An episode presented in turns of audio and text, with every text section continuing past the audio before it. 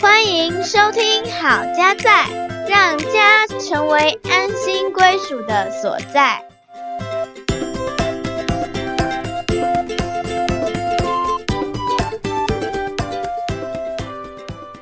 欢迎回到好家在，我是节目主持人心怡。我是嘉豪。我们今天又继续要来聊聊交往前需要知道的事情。 Part Two， Part Two，之前我们有提到说，这个迷恋啊，就好像你在生一个萤火里面的那个小树枝和纸张。哦，那当这个小树枝跟纸张烧完了，怎么办呢？有桂花 key 啊，有可能你的激情就消退了。哦，那今天我们要来聊聊说，怎么样可以让我们这个恋情是有潜力的，可以知道说这个爱情之火可以继续的燃烧下去。嗯哼，那我们就直接切入正题喽。在《不离婚的秘密》这本书第一章，他就提到说，价值观是你幸福感情的基础。嗯，所以啊，当我们的爱情之火这些小树枝、这些纸张烧完的时候，两个人的目标还有价值观就会浮现出来。这个是关键问题，哦，来决定你们的爱情之火会不会继续的燃烧下去，那肯定是重要的。是非常重要哦。所以我们在交往前，我们就必须要知道这个价值观攸关我们爱情的潜力。嗯，所以是交往前哈，因为在《不离婚的秘密》这本书，他就提到，呃，有一个女子呢，她看到外表她很欣赏的一个男子，嗯，哎，进一步去了解，发现在兴趣啊，然后在一些偏好上面啊，都蛮相近的。嗯，那她就很开心，想说啊，这段恋情可能有谱了有谱了。啊。当她再继续问下去说，那你打算什么时候要结婚呢？嗯，这个男生就回答说，谁跟你说我要结婚了？哦，刚刚我说的这个例子，男子的价值观就是他没有要结婚，哦，所以我们就来更进一步的来了解说，到底价值观是什么呢？来，嘉豪，您先说说看吧。就是价值的观点，人生或者是他的生命呢，有意义、有重要的、有嗯价值的一些角度跟观点。是价值观，简单来讲，就是我们会去判断好坏，嗯，判断是非，有一些很重要的原则，同时这些也是我们最核心的决策标准。哈，有一句话是这样说的：我该成为怎么样的人，我该要怎么样活着。嗯，这个是我们生命生活一个很大的驱动力。这些以上说的就是我们的价值观，可以再说一次吗？就是我们判断好坏、是非一些重要的原则，嗯，同时也是我们最核心的决策标准，也是我们生命最强大的一个驱动力。是，它也等同于说我该成为怎么样的人，我要怎么样活着，嗯，这就是我们的价值观。价值观所以，当我们在面临一个情况的时候，我会怎么样做选择？是比如说我们在路上捡到钱，诶，我是要把它收在口袋。收在口袋，还是说我一定要拿去警察局？嗯，纵使警察局离我有一段距离，是然后去可能还要再填写一些东西，会占用我的时间，是，就是种种的这些你面临到的抉择，啊嗯这个就是我们价值观来做我们的判断基础喽。嗯，在《不离婚的秘密》这本书里面，这个作者他有引用另外一个学者哈、他写《父母离婚后孩子走过的内心路》这一本书，嗯，他提到说，许多人离婚哈、是因为憎恶对方的生活方式和嗯价值观。所以，我们需要在婚前确认我们两个人到底价值观是不是比较 match 的。对啊，如果这是一个离婚的理由，这嗯个哼是可以在结婚前就预防的，去理解对方是不是跟你契合。没错，嘉豪提的很重要。但是为什么很多人在嗯结婚前不会去 check 嗯对方的价值观跟自嗯己的价值观到底有没有吻合？嗯，那你是觉得啊是为什么呢？哦，喜欢做牛呢，他们不知道这个很重要。嗯，有可能。那又会不会是他们被爱情冲昏了头，嗯，就考虑不到这一点啊？没错，就像是我们上一次讲到的啊这个迷恋呢、我们就是专注于觉得对方都是好的，嗯，那有可能就是其实我们都不知道自己的价值观嗯，是什么，我们平常没有思考过这样的问题。是，我又想到，那又会不会他们觉得可以嗯改变另外一半呢？有可能，哦，我们常常也会觉得说啊，真爱无敌，嗯，反正等结婚了，再来说，另外一半可能就会慢慢的被我影响啊、改变啊、调整啊。其实要改变一个人是有点困难啊，哦，很难哦。我们比较容易改变的是自己 嘿。就是如果我们有觉察的话，是是是，我们但相对而言，比较相对容易易嗯改变。你可以控制你自己。对啊，对啊，我们总不能去控制别人的行动吧？嘿，就算一开始可能可以控制，但是这也没办法维持嗯，长久啦。他也不一定是真心诚意的想去要改变，对，再来就是刚刚嘉豪有提到说，深陷在这情网里面，然后有我们上次所提到这个迷恋的感受，就是没有办法把自己拔出来哈、无法自拔。那我们其实人呢，在这个身体里面，就是当我们越跟对方越亲密，身体的接触越多，其实也会产生身体里面的一些化学物质，是，比如说像女性的话呢，就会产生催产素，嗯，那男性的话呢，会产生血管加压素。那这些的数据、这些的资料是从《大脑说信不信有关系》这本书出来的。他就提到说，这样的一个化学物质哈，当我们身体接触越多，比如说一个女性，她只要被拥抱超过二十秒，嗯，她这个催产素就产生了。哦，所以我们要算好十九，我们在拥抱的时候不会想这么多了是哈。但是这个是一个身体很奇妙的机制，嗯，那这个催产素出来有什么作用呢？哎就是会帮助我们想要更多跟对方在一起，哦，你会想要更多依附对方。想要跟对方连在一起，催产素哈，顾名思义，跟那个生产有关。哦，哦，当妈妈把小朋友生出来的时候，也会分泌这样的催产素。嗯，所以，当我们生完小孩前面真的很痛、很辛苦的时候，看到小孩他贴在你的胸膛上，哇，那个看小孩的眼光嘿，马上就是充满着爱，充满了怜惜。哦，这个就是催产素分泌的效果哈、嗯，有让我们想要跟小 baby 啊，或者是我们的另外一半可以更多的亲近，嗯，更多的去依附。所以这个身体的界限哈、也蛮重要的。嗯，就是如果我们交往前我们不知道一些身体的界限，对，我们也有可能是因为生理去影响心理。是。就是你那个催产素已经分泌了，所以你就想跟对方连接，所以你就不想要去碰到他价值观可能跟你不一样也可能是你想要避免一些冲突，哦。不爱冲突嘛，我是们就想说这样就好了。我忍一忍就过了。以上呢，就是为什么人们没有在婚前要去跟另外一半探讨价值观的可能原因。在两千零六年，《纽约时报》有一个报道，吼，他说他有去调查结婚前该问哪些的问题，或者是后悔没问的问题。嗯有哪些哈、作者他就归类说有哪几项呢？首先就是子女教养，嗯，哎，通常我们碰到子女教养，我们会更多坚持哦。对，哦，可能你跟你另外一半相处的时候还好，但是有了下一代，是就很自然而然，你的价值观可能会更明显，会跑出来。哦，更想要去影响你的小孩，嗯，所以这样子的话，我们就会跟配偶会有冲突。是再来就是财务责任跟目标哦，包含这些支出啦、存款啦怎么分配，这个也跟价值观有关系。第三个是家中的规则，还有呢就是心灵信仰需求。第五个也是跟子女有关哦，就是子女的信仰、宗教或者是他们的品格教育要怎么教，这个都很关键。嗯然后第六个是与双方父母的界限，这个是跟姻亲有关。嗯，我们不要以为我们谈恋爱只是两个人的事哦，嗯，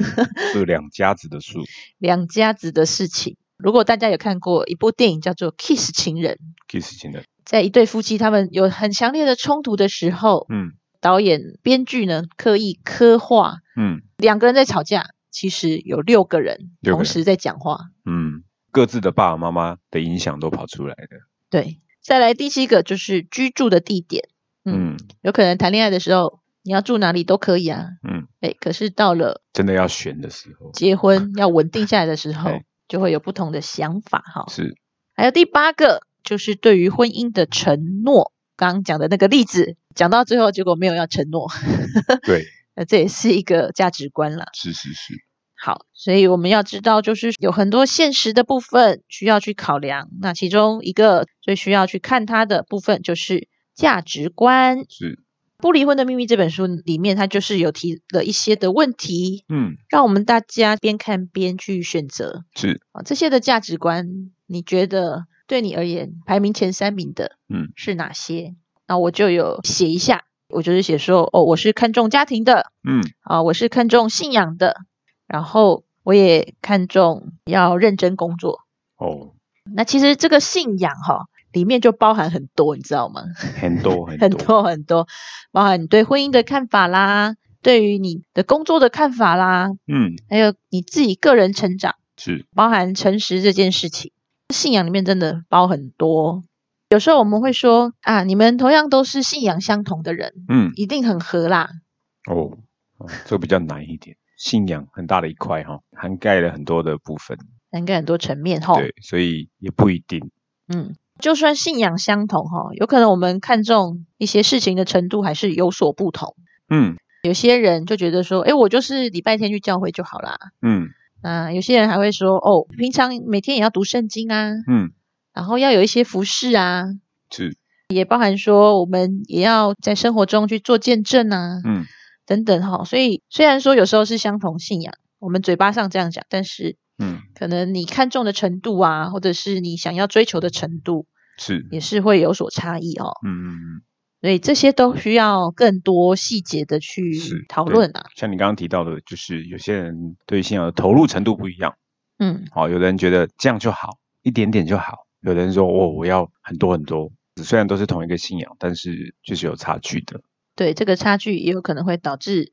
蛮多的冲突。是，好，书上也提了一个问题，大家也可以一起来想想看。这个问题也可能可以凸显到你的价值观。你有一千万元，假设这是中奖中到的，好了现在通货膨胀可能要多一点。一千万元哈，没关系，你必须要全数捐出，哦，拍谁你不能自己留，那八百就好。全数捐出的话，你会捐给哪些领域？嗯，家福中心啊，嗯，或者是这个研究癌症的啊，哦，研究哦癌症的。对，或者是偏乡啊，特别有需求的，哦、他们资源有限的地嗯哼方。好，所以嘉豪刚刚有提到家福嘛，嗯，然后跟癌症，还有偏乡。偏乡，你有想说是哪方面的捐献吗？就孩童的教育啊，孩童的教育方嗯面。好，所以我们刚刚也可以从嘉豪所提出来的，会去了解到说他看重哪些部是分。嗯那我的话呢，大概就是全部会捐给家庭教育 ，OK，这个领域哈、哎相关领域。我家庭教育是另外一千。自费是不 是？这个问题也是一个假设性的问题啦，就可以让我们去了解自己啊，或者是别嗯人、他们价值观。其实我想这些假设性的问题，最重要的倒不是你给谁给谁，而是它促使你去思考这个问题。以前我们都没有遇到，没有那个环境哦，你没有嗯那个机会的时候，你不会去想这些问题。这些题目呢，会帮助我们。哎，假设我真的有了，那我会怎么去用这个钱？它也当然有一个限制了哈、哦。那它其实就是是帮助你去探索你自己，哦你在这些项目你的想法哦，你的价值观是在哪里？透过这样子的的机会，你能够帮助我们去更多的认识你自己。如果是未来的伴侣，那你也可以借此去看他可能会怎么使用，嗯也会去核对一下你们对于价值观的概念。嗯，没错，在《神啊说好的那个人》这本书里面呢，他有提到一个择偶的五项度哈。这五项度呢，分别是外貌、背景、性格、品格，那最后是信仰、价值观。假设呢，我们把这五个向度呢变成一个三角形的话，外貌是在最上面的那个部分，它的占比呢重要性应该是要最少的喽。哦，再来是背景，背景呢就包含了学士啦、你的家庭背景啦，还有你的兴趣等等。第三层性格，也就是个性，再来就是品格，最后最下面那一层是最大层的哈、篇嗯幅最大的就是信仰跟价值观。嗯，所以从上到下呢，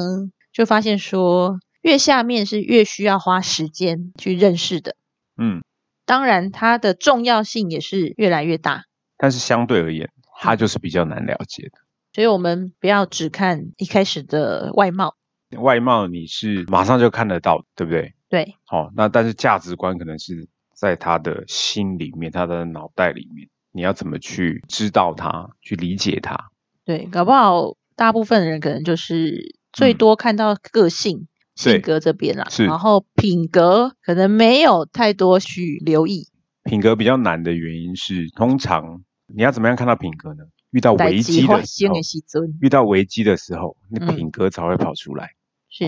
通常我们都希望事事顺利嘛，哦，我们都希望不要发生太多问题，所以我们很难有机会去看到品格了哈、哦。当然，品格可以从一些小部分去注意到，但是啊、呃嗯哼真正对于他这个人比较大的一个认识的那个品格，会在有危机的时候，嗯，所以也是有一些恋爱的辅导专家会建议说，哎，你不要只是单独跟情侣之间相处而已嗯哈、你必须要透过他跟其他人的相处来观察他，比如说他怎么样对待家人，是他怎么样对待朋友，是，或者是说哦，他在一个团体里面，嗯，他的呈现是怎么样？是是是，他是不是有担任什么样的干部？嗯，然后他处理事情的态度是怎么样？是。他负不负责任呐、哈、当就是遇到那种状况来的时候，你更能够看出来。是。再来最下面就是我们刚刚提到的价值观哈、那其实信仰它也是包含在价值观里，它是占比最大的、最重要的，也需要花更多的时间还有精神哈、嗯去探索、去观察。那所以我们今天谈到就是交往前需要知道的事情，嗯，其中有一个很大的部分是需要去了解自己跟对方的价值观，嗯是，所以我们也也许也可以跟我们的孩子说：我希望你先够认识你自己，嗯。你再来思考交往的事情。对嗯，没错。然后可以进一步，就是说，我们也可以帮助他们了解到对于关系的发展，刚刚提到的那个价值观怎么去认识。所以可以建议他，你们真的在放了很多力气投入在一段感情里面，你是不是能够先认识对方更多，知道他是一个怎么样的人，你们再进入到那个发展情感的那个关系里头，而不是一开始就投入进去，开始就迷恋了，对不对？哦，当你没有距离的时候，你看不出对方他的那个样貌。有时候你需要退一步啊，甚至退一百步好了，然后去看一下哦，这个人这座山长这个样子哈、哦，不然你远远看，哎，这都是石头而已啊。哦嗯，所以我想我也会先鼓励孩子说：你先多认识你自己，你透过认识自己的过程，你也比较容易去认识别人是的，啊，就是一种同理可证，或者是诶，你有观察到自己的哪些面相？在想什对么，对对，是。哦，在在意什么。这有点像是你拿一把尺在量你自己，然后你量哦，你就知道自己这样这样这样，然后你把那个尺再去量别人的时候，哦，你比较知道要看哪些。嗯哼，对，也许透过这样的一个了解观察，我们也会把谈恋爱的脚步可以放慢一点，是，好让大家不要过于因为迷恋的关系就做下了可能会让自己嗯，觉得没有那么理智的决定。是好，那今天就跟大家谈到交往前需要知道的事情，价值观，也很开心可以跟身为爸爸妈妈的人来分享。棒棒。希望我们跟儿女们呢都保持着友好的关系，可以常常这样对话，以至于我们也可以把这些重要的价值观理念来跟我们的孩子分享哦。谢谢收听好家在，让家成为安心归属的所在。我们下次见，拜拜。拜拜。